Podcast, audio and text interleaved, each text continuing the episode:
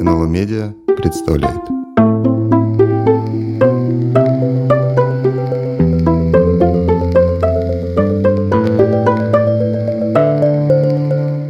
За фасадом советского гламура. Добрый день. Это подкаст «За фасадом советского гламура» и я, Ирина Прохорова, главный редактор издательства «Новое литературное обозрение» и его ведущая. Вместе с нашими гостями мы поговорим о том, как была устроена повседневная жизнь Советского Союза, которая сейчас скрыта от наблюдателя во многом из-за идеализации советского прошлого и которая зачастую оказывается сильнее нашей личной памяти. В подкасте мы поговорим о том, как складывались практики жизни в СССР, как они трансформировались в постсоветскую эпоху и как они влияют на организацию повседневности даже сейчас. Сегодня мы будем э, говорить э, на тему э, повседневности советской школы. А, вообще мы довольно часто обращаемся вот к советской повседневности, а, поскольку, как ни странно, несмотря на то, что поколение советских людей, казалось бы, еще живет и должны помнить, но мы на глазах видим, как мифологизируется, в общем, совсем недавнее время. Поэтому очень важно разобраться в нем, а, что там происходило, как темные, так и светлые стороны. А, и вот сегодня Сегодня мы поговорим о советской школе с нашими гостями. Хочу вам представить их. А, Марина Арамштам, а, писатель, журналист, педагог, главный редактор сайта Пап Мамбук и автор книги «Белый верх, темный низ», который, собственно говоря, эта книга и дала нам толчок к обсуждению советской школы. Здравствуйте, Марина. Добрый день. И второй наш гость Михаил Павловец, доцент факультета гуманитарных наук Высшей школы экономики, а также учитель лицея, преподаватель лицея Высшей школы экономики экономики. Здравствуйте, Михаил. Добрый день. Ну, и я, Ирина Прохорова, главный редактор издательства «Новое литературное обозрение», э, ведущая программы. Ну, вот я упомянула э, книгу «Белый верх, темный низ». Э, у нас обычные программы строятся, мы как бы отталкиваемся от проблематики какой-то книги и дальше беседуем на злободневные темы. Э, и книга формально это как бы, ну, мы назовем художественное произведение, хотя, э, читая ее, и я знаю отклики очень многих читателей, в общем, люди воспринимали это скорее как, я не знаю, описание эпохи. И часто говорили, что вот это точно про меня. Читая эту книжку, я сразу вспомнила свое пионерское детство а, во всей красе. И мне кажется, очень важно в этой книжке, а, что как-то вы, не, так сказать, не занимаясь очернением, как у нас часто критикуют, не надо очернять советское. Мне кажется, вы удивительно сля, сняли вот этот весь гламур а, с а, такой вот миф, мифологической картины счастливого пионерского детства, которое последнее время у нас просто гуляет по страницам, я не знаю, книг, журналов и так далее. Марина, ну вот, может быть, вы пару слов скажете, а насколько сознательно, как мне, я вот, да, прочитав, а, вы хотите описать а, ну, какую-то такую, да, темную сторону. Э, советской школы и вообще советской системы воспитания и бытования э, ребенка в советское время? Или я не права в своих впечатлениях от книги? Вы, вы абсолютно правы. Я э, хочу сказать, что это не случайно получилось. Я писала ну, довольно долго по нынешним временам, четыре года, и у этой книжки было три версии, и, и сначала она представлялась как... У меня была очень простая задача, я хотела описать реалии того времени. Я в какой-то момент вспомнила детский лифчик – и выяснилось, что этот маленький пост, он вызвал такой живой отклик в э, сети. Я подумала, надо же, как я давно живу. Оказывается, я носила то, что вообще сейчас уже никому не известно. А было так много всяких смешных реалий, надо вот их э, описать. Ну, я хочу заметить сразу, для, если нас слушают молодые люди, лифчик в данном случае это вовсе не дамский. Не дамский, детский лифчик. А это детский, но не, это, это как бы в виде какого-то такого мини-корсета, к которому подвя... можно... подвязывались э, чулки, чулки, да, чулки на резинке. Ненавидела, я помню, в детстве это страшное приспособление. Агрегат. Но надо объяснять, что это до возникновения колготок, потому что колготки это было революционное изобретение. И носили этот лифчик носили мальчики и девочки. Мальчики и девочки, да. Э, Унисекс в чистом виде был, да. Но это, это как-то было смешно и весело. Но э, и, и там набралось сколько-то таких реалий, а потом я вдруг поняла, что от этих реалий как-то неправильно пахнет ностальгией, а я совершенно не подвержена этому чувству, и что на самом деле за этими всеми реалиями стоят какие-то люди со способом их реагирования на те или иные явления, и что вот если я пишу про реалии, про быт, это все не, неправда, потому что э, упускается что-то совершенно что-то принципиально важное.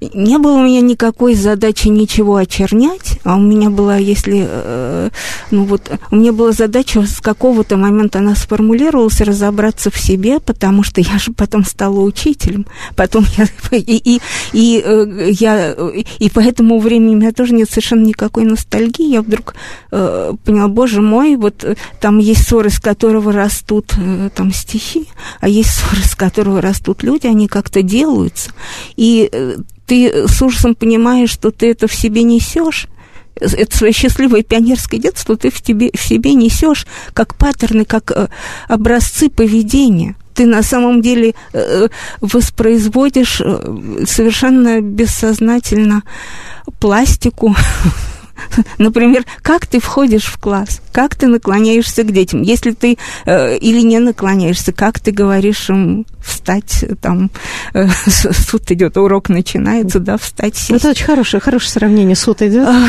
и, но, и урок начинается. Это, кстати, очень точно подмечено. Ну, потому, потому что это все одни и те же, одни и те же эм, образцы ре, реагирования власть имущего. Учитель – это же власть имущий по отношению к детям. А скажите, ну, может быть, я утрирую, вот, Михаил, да, но когда я читала эту книжку и вспоминала очень многие эпизоды своей собственной жизни и опыта, которые как бы вроде бы исчезли из сознания, но mm-hmm. мгновенно возникает, и начинаешь дополнять этот ряд.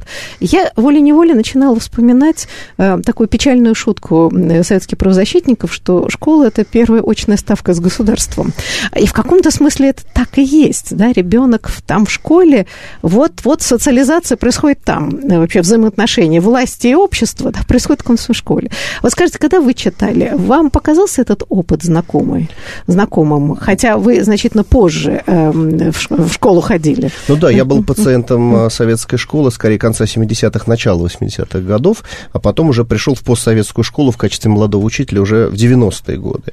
И читал, у меня было, знаете, такое двойное зрение на эту книгу, потому что сначала я, конечно, читал глазами человека, открывающего для меня не очень известный мир. Вот как вот у Марины Бородицкой, по-моему, есть стихотворение «Встань, Встаньте, кто помнит, чернильницу не проливайку. У меня не было чернильницы не проливайки. Я не носил лифчика.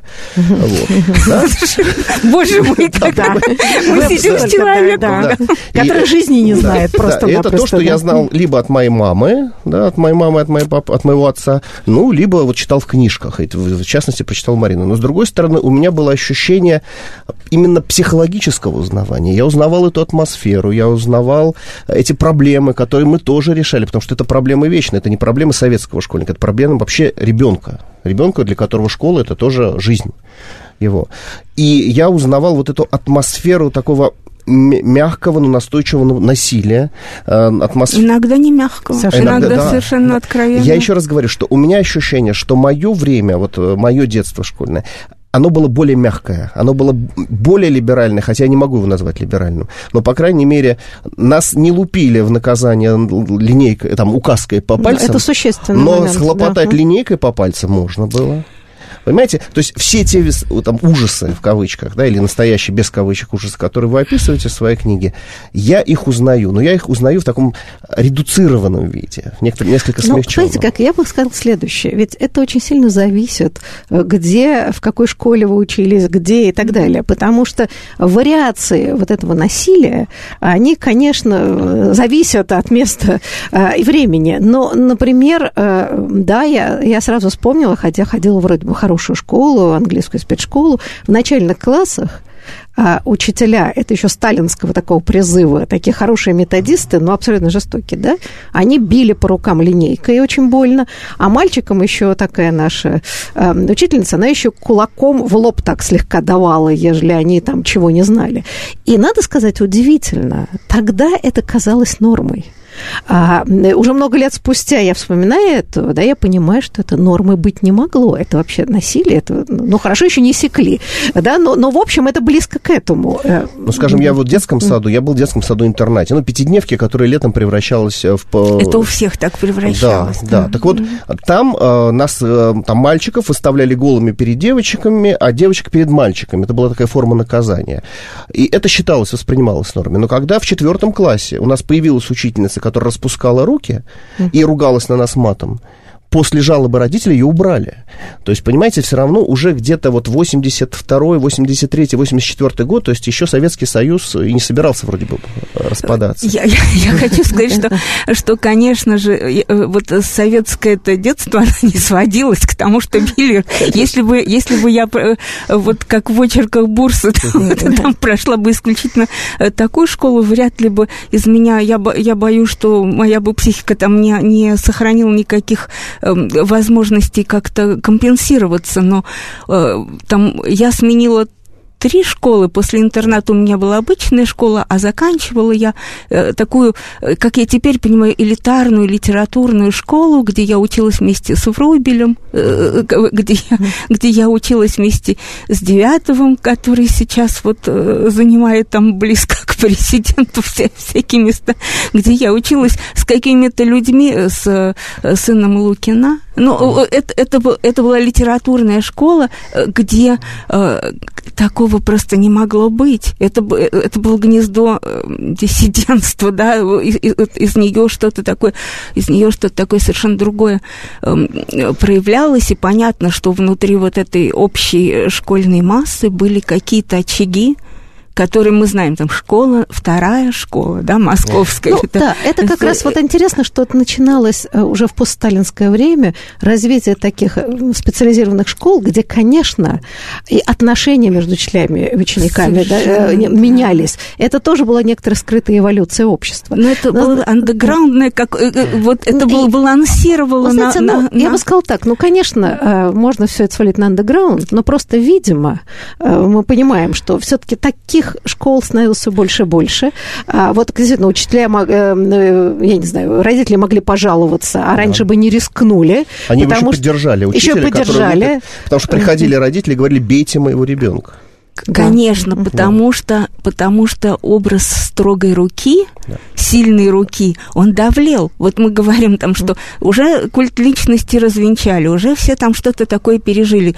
Но моя мама, которая прошла там огонь, воду и медные трубы, она мне что говорила? Она говорила, учительница должна быть строгой.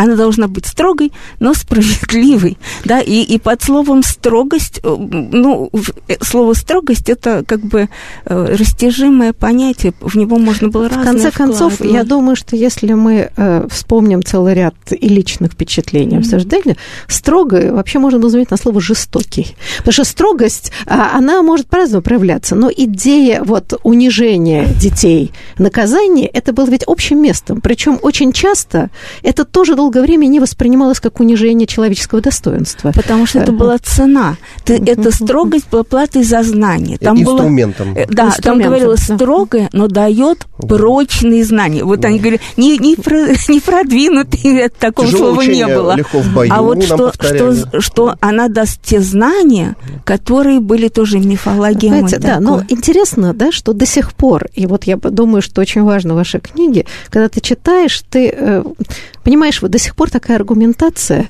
она остается. А почему-то считается, что без жестокости прочные знания дать нельзя. Mm-hmm. То есть, да, вот почему-то по-другому, например, относиться к ребенку с уважением, понимать специфику, а, быть справедливым и все это может работать ничуть не хуже, чем палка.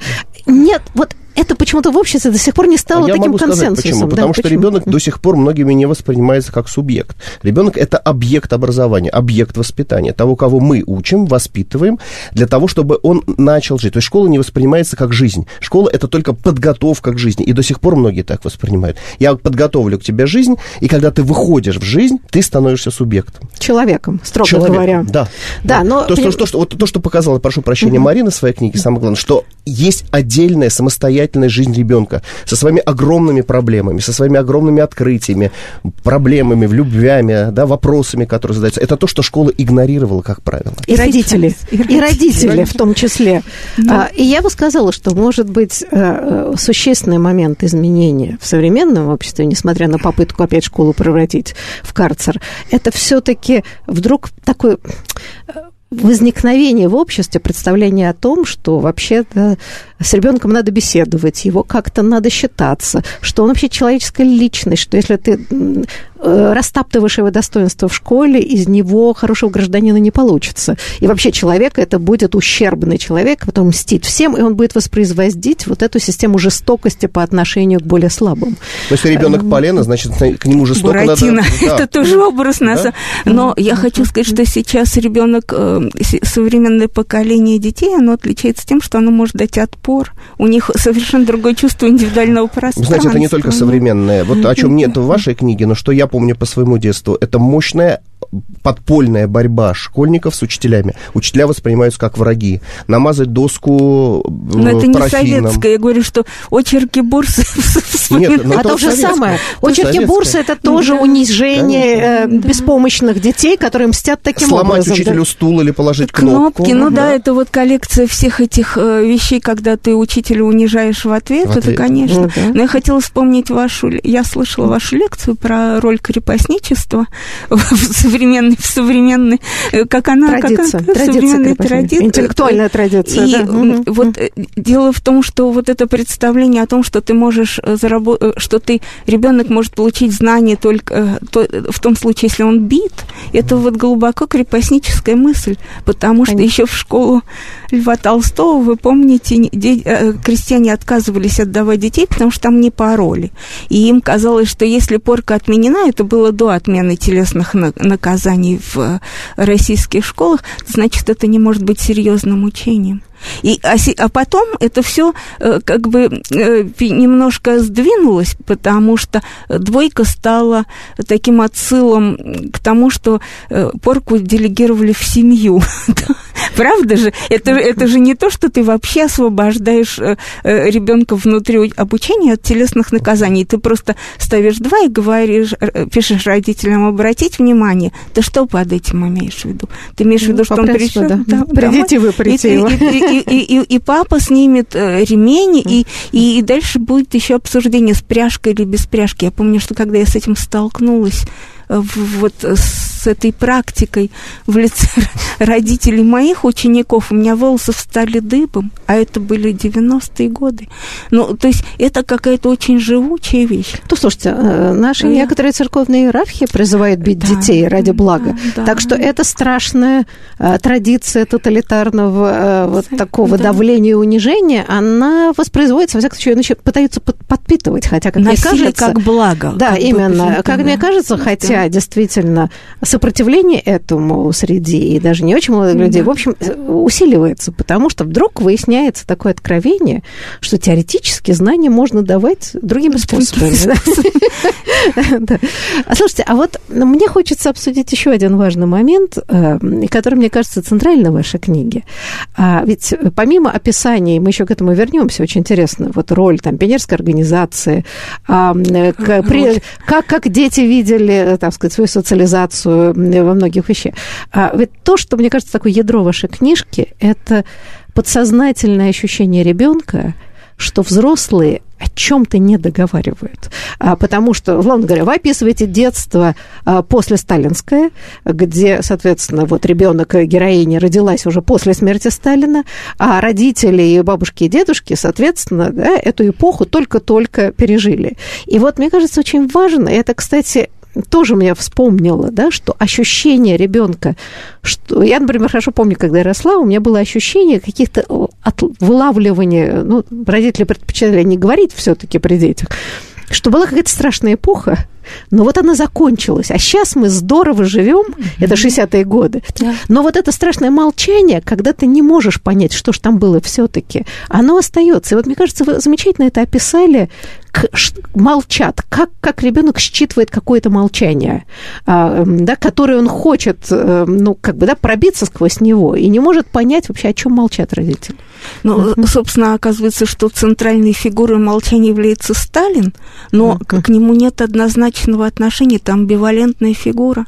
То есть о нем говорят, с одной стороны, с ужасом, а с другой стороны, вот, э, вот моя мама, которая вспоминала постоянно песни, видимо, в ней такая была внутренняя борьба, но э, я как ребенок не, не считывала молчание, ты просто понимаешь, что взрослый к тебе повернут каким-то странным углом. Они, э, ты не можешь их... Как луна, одним Ах, боком. Одним боком. Да? Ты, не, ты не можешь, собственно, э, до конца их понять, потому что они что-то такое говорят, они говорят тебе быть честным, да? Потом выясняется, что это совершенно невозможно в каких-то ситуациях. Или там, ну, не знаю, э, собственно, патриотические коннотации были очень сильные и, и, как, и, и вдруг я вот думаю, в этом отличие уже 70-х, начала 80-х не было такого страха, во-первых, и а Сталин не был проблемой. То есть не был проблемой. Не был проблемой, не был. Сталина мы знали только там у дальнобойщиков, иногда картинки какого-то усатого да, дяди. это была фигура молчания, которая да. стала маргинальной. Маргинальной, это До какого-то момента. И плюс Но родители... то, что про него перестали говорить, это же тоже да. неправильно. И, понимаете, родители, даже вполне родители, которые были членами партии, тем не менее, у них был приемник ВЭФ, и тем не менее они крутили что-то вечерами по ночам слушали, и их разговоры мы все равно подслушивали, и они знали то, что происходит в мире, в отличие, боюсь, что вот от родителей вашего поколения. Вот, вот наверное, здесь все-таки проходит какой-то водораздел. Потому что я учился да. в обычной школе, у меня обычная, у меня военная семья, я, первая моя школа, это в военном городке была. Вот mm. потом уже московская. Я, понятно, что взрослые тоже разные, они да. не все не состоят из одинакового материала. Вообще не, нельзя сказать, что все прямо вот э, думали строем, да. У, у, всегда индивидуальные поправки. Я не помню оголтелости и фанатизма. Но Нет, э, это, моя, это... Моя, мои родители это были одно, а вот, например, мой дядя, это угу. было совершенно другое, потому что я с ним прям проходила курс чтения газет между строками, когда он говорил, вот, посмотри, Э, там, вот что у нас пишут про солидарность, про польскую. Мы с ним читали, и он мне объяснял, как вынимать информацию из газеты «Правда». Но я уже тогда была постарше, конечно. Ну да, но это все-таки солидарность, это, было 80-е. У меня да, был такой одноклассник, одноклассник, у которого родители работали в Доме русско-японской дружбы, и, соответственно, первые журналы с разными фотографиями, вот, и первые политические новости я узнал именно от него. Ну, у нас были такие да. носители, инсайдеры, которые... Почему я говорю, да, что-то... Да, ну, вы знаете, ну, тогда встает вопрос, э, да, чем больше люди сейчас начинают вспоминать вот это якобы беззаботное детство, а это все таки страшная мифологема, которая... Вот эти все фильмы, где почему-то обязательно все, особенно там 50-60-х годов, все обязательно бегут, все девочки обязательно скачут э, в белых э, и у них фарточек. И бесконечная чистота да, у них. счастье. И я боюсь, что вот эта идея, значит, как-то светлого э, прошлого детства, оно постепенно смешалось у людей вот с этими фильмами, которые они часто смотрят ностальгически. Так, так и есть, конечно. Да, а не, не реалии какие-то. Я там не говорю о бытовых проблемах даже. Ладно, бог с ним, с этим лифчиком. В конце концов. С этой колбасой. Не, ну, понимаете, с лифчиком это очень важная тема, потому что Марина пишет про эти воротнички, которые подшивали. А я сама подшивала Наши чудовищные пиджаки из толстой синтетики какой-то, в которых было жутко жарко, в них потеешь. Они пачкались очень сильно. А главное, тебя мог поймать старшеклассник и на этот пиджак за шею повесить на вешалку. И он был достаточно прочный, чтобы не порваться. И висели, висели и так, висел, да. да, и болтал ногами. Это тоже было форма унижения. Ну да, вообще э, школьная форма это отдельный разговор. Она а, вернулась. Которая, да, она, меня, к сожалению, меня вот поразила вообще, да. честно говоря. Ну вот смотрите, да, это попытка опять, так сказать, надзирать и наказывать как, э, как инструмент воспитания. Он же, конечно, возвращает, причем в каком-то уже, я бы сказала, искаженно комическом плане, какие-то рудименты аргументы. Вот, значит, обредить всех в форму. Причем, как всегда, очень красивая аргументация. А чтобы вот не было зависти, что все были равны. Я всегда говорю, и почему-то часто говорят, э, люди намного э, младше, да, хотя вы бывшие давно руководители. Я говорю, слушайте, вот только вы мне не рассказываете. Мы все ходили в форме, но мы всегда знали, э, Конечно. кто есть кто. Кто из более состоятельной семьи, кто из менее состоятельной семьи. Форма ничего не скрывала. Она просто унифицировала, обезличивала было людей. Вы знаете, чему можно было даже завидовать? Особому маленькому комсомольскому значку, который давали только активистам-комсомольцам. Он был ровно в два раза меньше и был очень понтовым, как мы Да. тогда считали. У нас такого не было. А вот так А, вот. вот да. И только в райкоме комсомола такой можно было раздобыть. Нет, просто эта идея, опять Буду же... сейчас вам завидовать. У меня не было такого, я не был в райкоме. Но это э, тоже интересный способ. Способ решения сложных проблем э, простыми способами, так сказать, как бы да. вместо воспитания, например, что не, нехорошо выряжаться э, в школу, да, что, в общем, с одной стороны, это и неудобно, и некрасиво, а, да, что, в общем, надо просто одеваться. И, короче, просто идет система запрета. Марина, вот э, в вашей книжке м, «Белый темный низ» очень мне как раз э, запало в душу э, то, как ваша героиня, э, которая очень хочет ну как выделиться, да, ну Буквы Я, да. да. Нет, ну правда, да, у, у девочки есть амбиции. Ей хочется, так сказать, ну вот, скажем, грубо говоря, идти по социальной лестнице, что все равно у всех хорошо амбиции. И как она для себя пытается решить, как это сделать, да, и что школа ей предлагает. Вот, вот какой коридор возможностей у ребенка было, так сказать, выделиться. Мне кажется, вы там очень хорошо описываете, ну, там помимо же э, отличницы, преуспеть в социальной совета- жизни. да. Председатель совета дружины, как председатель совета дружины в лагере, да, когда тебя вызывают, дают тебе право поднимать флаг на утренней линейке, а на торжественной линейке, когда ты можешь с корабля там дружина, равняй, стоять смирно. Я даже могу интонации, ну, мне, они просто въелись.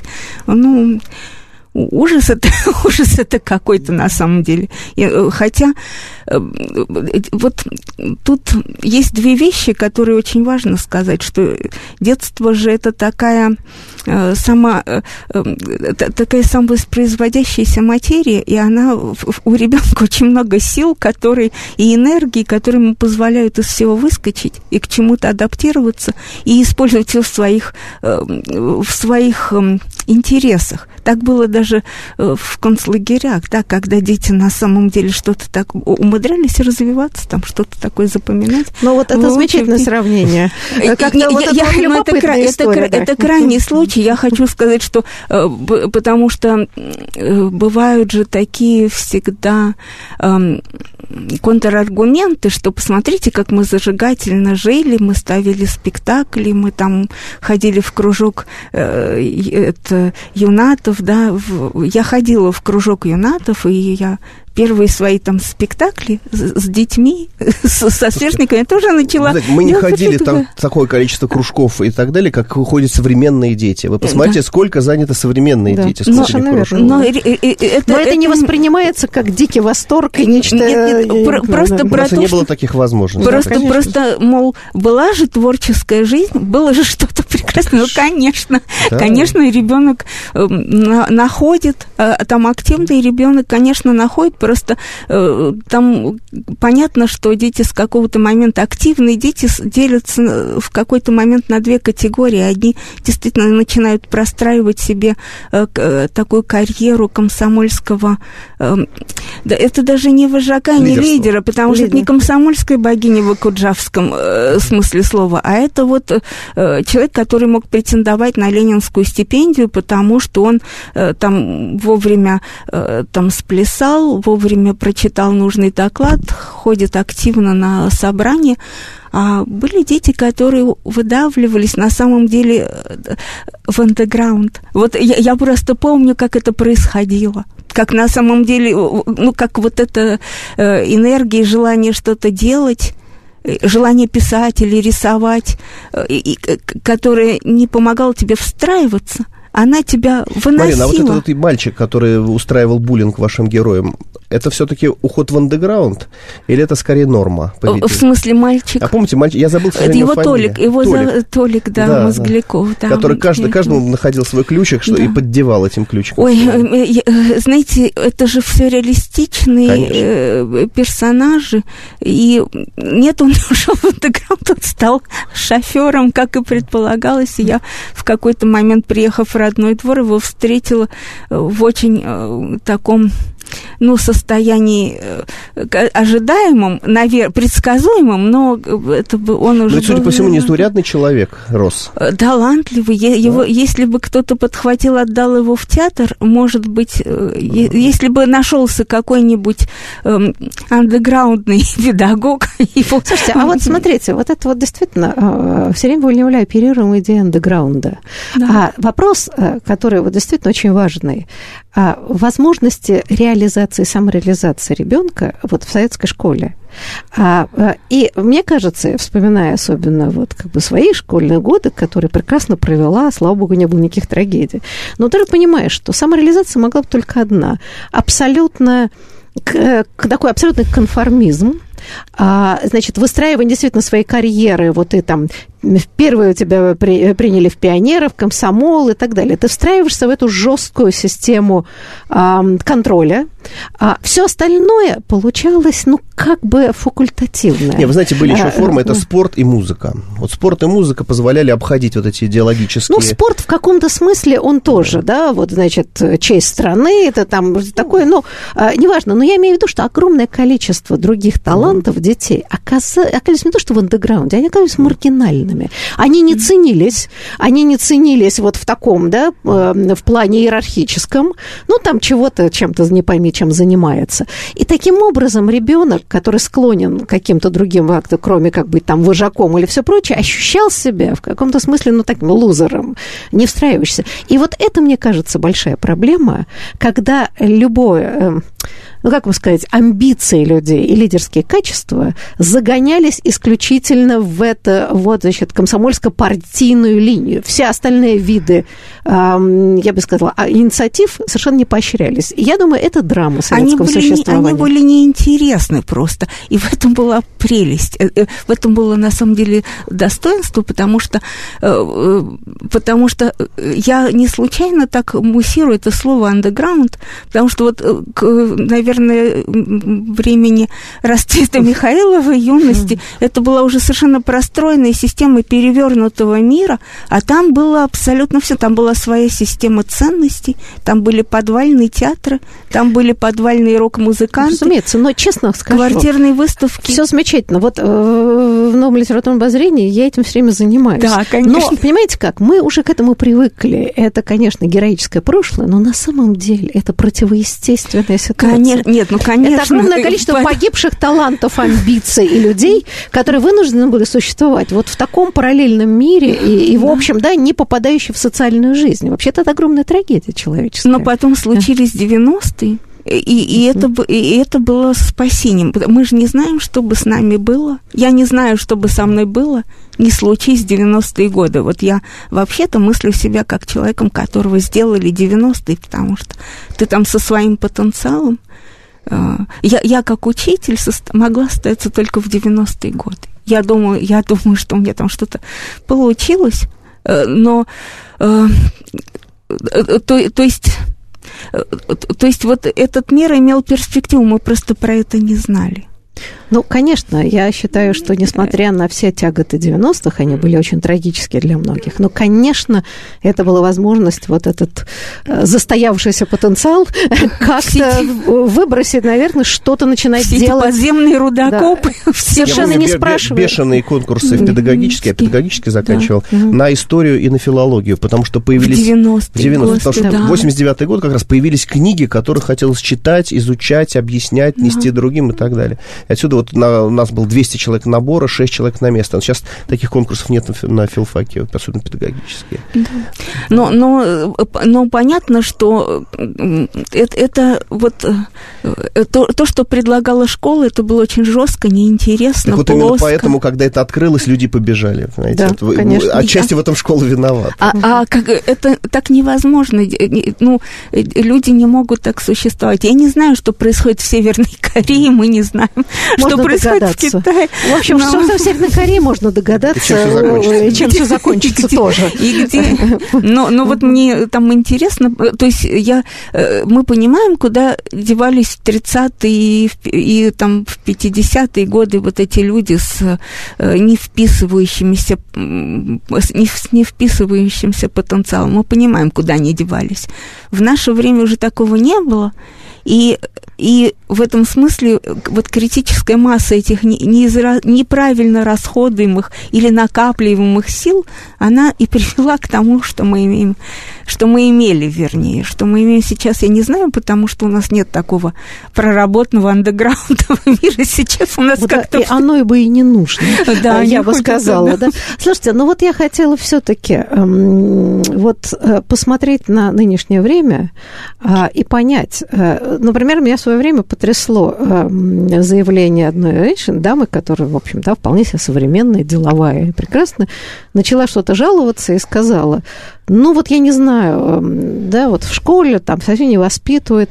Ну вот комсомол худо-бедно воспитывал. Я, у меня глаза вылезли на лоб, и я сказала, да чего он воспитывал? То есть на самом деле поразительно, вот если мы говорим об этой живучести идеи такого надзирательства в школе, что многие люди, да, оказалось вполне современные, искренне полагают, что не семья – а школа должна воспитывать значит, исключительно делегирование, а дети должны возвращаться домой, там поужинать, пообедать, не более того. Но, знаете, И, значит, идея, что вот комсомол должен воспитывать, да, все-таки это ужасно. Я по роду своей деятельности имею дело с разными школами, я хочу сказать, что вот разговоров, что вот нужна жесткая рука, нужно вернуть комсомол, пионерская организация и так далее, и нужна школа с такой концентрационной дисциплиной очень много. Но я таких школ практически не знаю. Я, наверное, знаю одну-две школы, где действительно дети ходят строем, ходят в школьной форме, и где там начинаются уроки с гимна. В основном разговоров больше, чем реальных практик вот такого рода. По Лю- больше, по-моему, людям надо говорить об этом. Да? Это такая ностальгическая вещь, наверное, компенсаторная. Слушайте, я всегда... Но детей своих такую школу мало кто готов отдать. Вот что Но, вы знаете, эти разговоры, они же вещь не невинная. Они создают общественное мнение,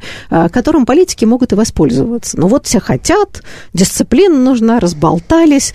И да, таким образом собственных детей не подталкивают к тому, что они могут оказаться в такой системе. У, у, этого, у этого вот, у этой мифологемы есть еще одна составляющая. То есть говорят, мало того, что комсомол худо-бедно воспитывал, говорят, еще советская школа давала вот эти самые прочные Якобы, знания. Да. И, угу. и что и вот это советское образование было лучшим образованием в мире. Я каждый раз, когда я не верю своим ушам, э, потому что я не понимаю, что имеется в виду, когда, когда говорят, что это было лучше, или там, да, я слышала от очень уважаемых мной людей, например, что советская система дошкольного образования была самой лучшей системой образования. Вот интересно, откуда это берется? А это, это, это пропаганда, которая интеризируется, как говорится, да? людям кажется, что это они сами до этого додумались, а не то, что им внушали это все советское ну, время. Ну, если у тебя самое лучшее было образование, ты тогда... Оно.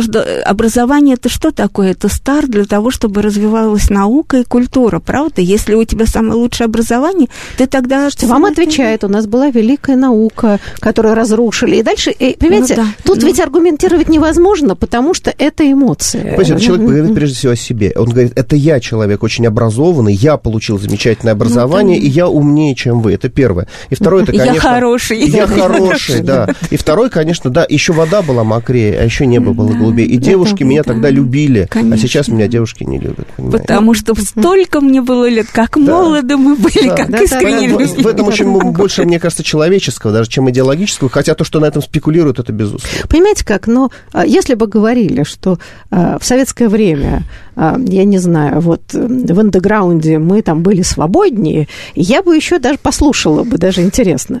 Удивительно, что понятно, я понимаю, что это большая травма, когда вся страна в какой-то момент эмигрировала, что сломали все привычные способы. И это порождает ностальгию, потому что очень трудно адаптироваться к новым временам. Они сложные, тяжелые, местами неприятные. А, да, и, а достоинство новых времен уже не ценится, потому что есть ощущение, что все было у нас то же самое там, и холодильники у нас ломились, и образование было самое лучшее. Вообще все было самое лучшее. Тогда о чем сыр-бор был, совершенно непонятно. А, все-таки ностальгия вот по жестокости она меня э, как-то удручает. Она, э, если бы они говорили, что мы сопротивлялись этому лучше, я бы тогда сказала, ну, ладно. Вот э, как, как само общество подталкивает э, себя к порке, э, вот это все-таки, вот, вот это самое тяжелое. Я думаю, что это связано со страхом и с запросом на безопасность. То есть запрос на безопасность так или иначе выливается в том числе и в запрос на жесткую руку, а жесткая рука, конечно, прежде всего по отношению к детям. И, соответственно, и страх перед детьми, потому что мы не понимаем, кто они такие. Они инопланетяне. Они живут в своем каком-то мире, у них свои интересы, свой язык, и хочется их удержать под контролем. Хочется, чтобы они читали только то, что я читаю. Поэтому вот я приду к ним... Читал в советское время, да, да конечно, вот скажем так. Конечно. Да. И чтобы они учились по тем учебникам, по которым я, потому что эти учебники на мне проверены, я вырос хорошим. А по каким учебникам они, да я и знать не знаю. Ну вот это ощущение себя хорошим, мне да. кажется, оно разрушительно абсолютно, что, что собственно, я и есть тот, тот образец, да, на который Мирила. все должны равняться. Знаете, я бы сказала так, вот это и проявляется, мне кажется, авторитарная традиция, да. где э, человек, нет, он может быть хорошим человеком, я же не говорю, что мы должны говорить, что мы плохие, но признание того, что, а, да, мир так вот резко шагнул вперед, что дети э, лучше адаптируются современным, чем мы, да? В этом ничего для нас унизительного не может быть. В конце концов, мы же хотим, чтобы наши дети нас опередили. Или мы хотим, чтобы они были хуже, чем Нет, мы. Нет, мы, конечно, этого а, не хотим. Нет, ну тогда да. Понимаете, но понимаете как? Но вот это, понимаете, это и есть система, кстати, образования советского, которая закладывает идею, что если мы отучились, мы теперь знаем истину последней инстанции. И нам дальше развиваться не нужно. Отсюда вот это вот подозрение к детям, которые там лучше обращаются с гаджетами. И вместо того, чтобы тянуться за ними, да, мы пытаемся их тянуть обратно. А в гаджетах угроза. Угроза, потому что мы не умеем в них, мы не умеем в них ориентироваться, не мы не умеем ориентироваться в это огромном море информации, в которой они, кстати, лучше ориентируются, чем мы. И вот страшная идея, что мы, значит, вот как мифологический этот Кронос, начинаем детей своих пожирать. Угу. То есть мы им начинаем рассказывать, какие мы прекрасные, какие мы, какие мы моральные, и знания у нас были прочные, точно, а у вас не пойми какие. И, и вот это печально. А это и есть авторитаризм. Знаете, у меня была очень смешная история. Я своим детям, э, мы когда работаем со школьниками, мы ставим парты по кругу, да, потому что так лучше общаться легче. У меня литература, соответственно, нам надо видеть друг друга, особенно когда драматургию изучаем. И это вот, же азы психологического. Ну, так вот, так вы конечно, конечно. После меня приходит другой класс, заходит девочка, совершенно современная, совершенно э, симпатичная, и говорит парню, который рядом с ним, она говорит, фу, опять поставили по кругу, а я за совок, я за то, чтобы сидели рядами по двое. Вот. И сначала моя реакция была, надо же, то есть действительно, выходит, эти дети поверили в том, что при совке, uh-huh, когда uh-huh. рядами по двое, было гораздо лучше. Но потом, когда мы обсуждали с друзьями, с коллегами, мы подумали, что больше здесь, наверное, все-таки позы. Да, больше или понравится взрослому, или позы. Или, ну, может, просто сесть рядом с мальчиком. Вот именно. Или сесть рядом с мальчиком. с тем мальчиком, который нравится. Но если, если какой-то взрослый стоит парты в круг, я как подросток могу э, как бы вопреки, вопреки ему, ему конечно, э, да. ставить парты линейки линейка. Это, это, это тоже здесь это, есть, это подростковый... Ну, неважно. Я бы сказала так. Печально, что апеллирует к советскому. Вот. Да, mm-hmm. если бы она говорила, что мне больше бы нравилось сидеть подвое, потому что более как-то комфортно, но сразу, да, Интимно, есть, детям забили в голову идеи, так сказать, да. Э, золотого прошлого, где вообще все было отлично, даже парта она говорит, это за совок, понимаете, слово за совок. Ну но это все смешалось в бедной голове. Но, э, вы знаете, я думаю, что тут есть вот ответ на вопрос, почему, потому что это же подмена одной проблемы другой. Мы всегда стараемся более сложное, э, связанное с нами, например, uh-huh. или, или с, нашим отноши, с нашими отношениями с окружающей действительностью взрослыми, подменить э, проблемой э, наших отно, отношений детей с этой, потому что нам кажется, что дети маленькие, и мы знаем, мы как бы по определению знаем, как эту проблему решать. У нас есть набор рецеп, рецептов, и мы вместо того, чтобы заниматься собой и разбираться, мы вот будем, э, мы будем на самом деле восстанавливать. Э, как все генералы, говорю на самом деле. Да, как все генералы готовятся к прошедшей войне, да? Ну, это даже не прошедшая война актуальная, потому что она же происходит здесь вместе с на, на поле с нашими собственными детьми. Да, но а вот знаете, мне кажется, трудно. вот это такая ресоветизация, попытка опять устроить концлагерь школы, ведь печально, что она еще больше отдаляет наших детей от нас. А это, это такая наивная, мы думаем, что если значит, мы выстроим, то есть вот как бы ностальгирующее сейчас общество по принципу советскому, то вроде как будем ближе. Это же тоже такая травма, что да, мы не догоняем детей. Наоборот, внутреннее сопротивление детей, недоверие к нам будет только нарастать. И вот это печально, что, наверное, это не осознается. Детям-то, по сути, вообще не нужна такая школа, которая была у нас сейчас. Дети должны и, и то самое прочное или не, во-первых, прочное знание надо просто уже выкинуть это словосочетание. Знание не должно быть прочным, потому что это что-то консервативное, застывшее а оно все время меняется, и речь идет уже не о каком-то э, вот нашпиго, не, нашпи, нашпиговании знаниями, а речь идет о том, чтобы ребенок научился сам взаимодействовать с информацией, с, говоря, саморазвиваться. Мыслить. А как бы советская школа была и хороша в подаче многих фактов, но она совершенно не подталкивала людей вот э, к мышлению, к навигации, да, возможности... Но это другие, э, другая вот. реальность совсем. Но знаете, почему я думаю, что эта советизация на самом деле невозможно, почему она имитационна.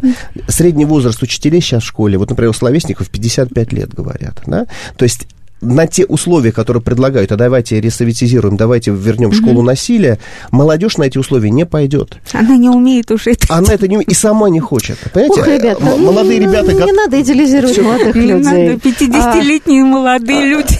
Нет, я имею в виду, что если... Это очень тяжелая работа, это чудовищно тяжелая. Причем работать надсмотрщиком с бичом гораздо тяжелее, чем работать партнером, со, сотруд... да, вот, с соратником, человеком, который сотрудничает. И ребята готовы идти в школу. У нас понимаете, был еще в середине нулевых годов очень интересный опрос. Почему молодые уходят из школы? На первом месте по причине была не зарплата низкая, а на первом месте была атмосфера в, а, а, в коллективе. коллективе в коллективе. И сейчас кризис как раз в том, что особенно в регионах совершенно катастрофически не хватает учителей. Учителя старые стали. Так что я вижу, что в, если новая интересная школа, посмотрите, там много молодых учителей. Молодые учителя идут туда, где им дают возможность быть собой, а не давить где других. Где их не выдавливают в да. андеграунд, да, а где они... Да? Учитель да. человек, которым, человек, которому должно быть интересно это, работать. Это замечательно, но я хочу вам сказать следующее, что э, молодые люди, выходя в жизнь, э, конечно, э, слово конъюнктурщики, я не отрицательно, да, они mm. ищут способы. Но смотрите, э, после смерти Сталина и небольшой чистки КГБ э, и так далее, вот э, об этом говорят советские правозащитники, правозащитники еще да, говорят, что пытки в колониях и тюрьмах прекратились. Это было ЧП. Это был печальный урок э, сталинских вот этих чудовищных историй. А сейчас пытки, вот они бесконечно пишут, да, пытают. Пытают это вполне молодые люди. Вот попадающие туда в качестве охранников милиции, это не старые там вот негодяи, как мы могли бы сказать. То есть, если молодому человеку снова дается представление о норме и как можно делать себе карьеру, боюсь, что они будут также издеваться над детьми в школах, если они понимают, что у них будет в этом смысле э. Вот, вот это вот на самом... Нет, я, может быть... Э, Кстати, учитель гораздо менее защищен. Дело в том, что при сегодняшней даже правовой культуре родителей, если ты ударишь своего ребенка, то тебя посадят.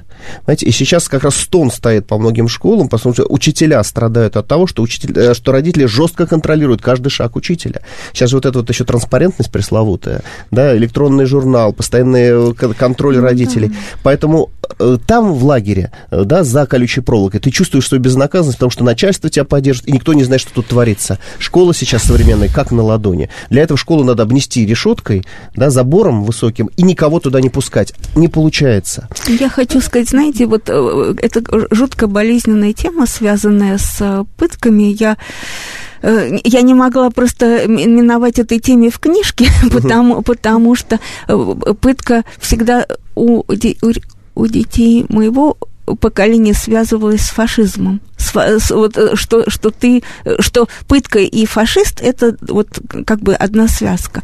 Но я не знаю, я не знаю статистики правозащитной, я просто знаю про такое явление дедовщина, которое возникло после э, когда что-то такое переместилось.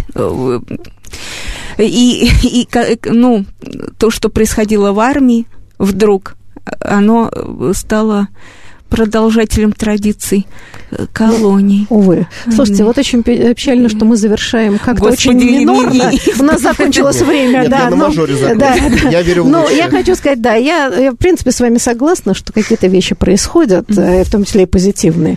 Но я надеюсь продолжить наш разговор про школу, советскую, постсоветскую. Она вечно юная и актуальная. Я благодарю гостей. Спасибо большое. Детской и до будущих нужен встреч. хороший конец. Мы будем надеяться на лучшее. Спасибо, до свидания. Спасибо, что слушали нас. С вами была Ирина Прохорова и подкаст «За фасадом советского гламура». Этот подкаст сделал в рамке нашего проекта НЛО Медиа. Если вам понравился этот выпуск, следите за обновлениями и другими проектами НЛО Медиа на нашем сайте. Все ссылки в описании. До новых встреч! thank you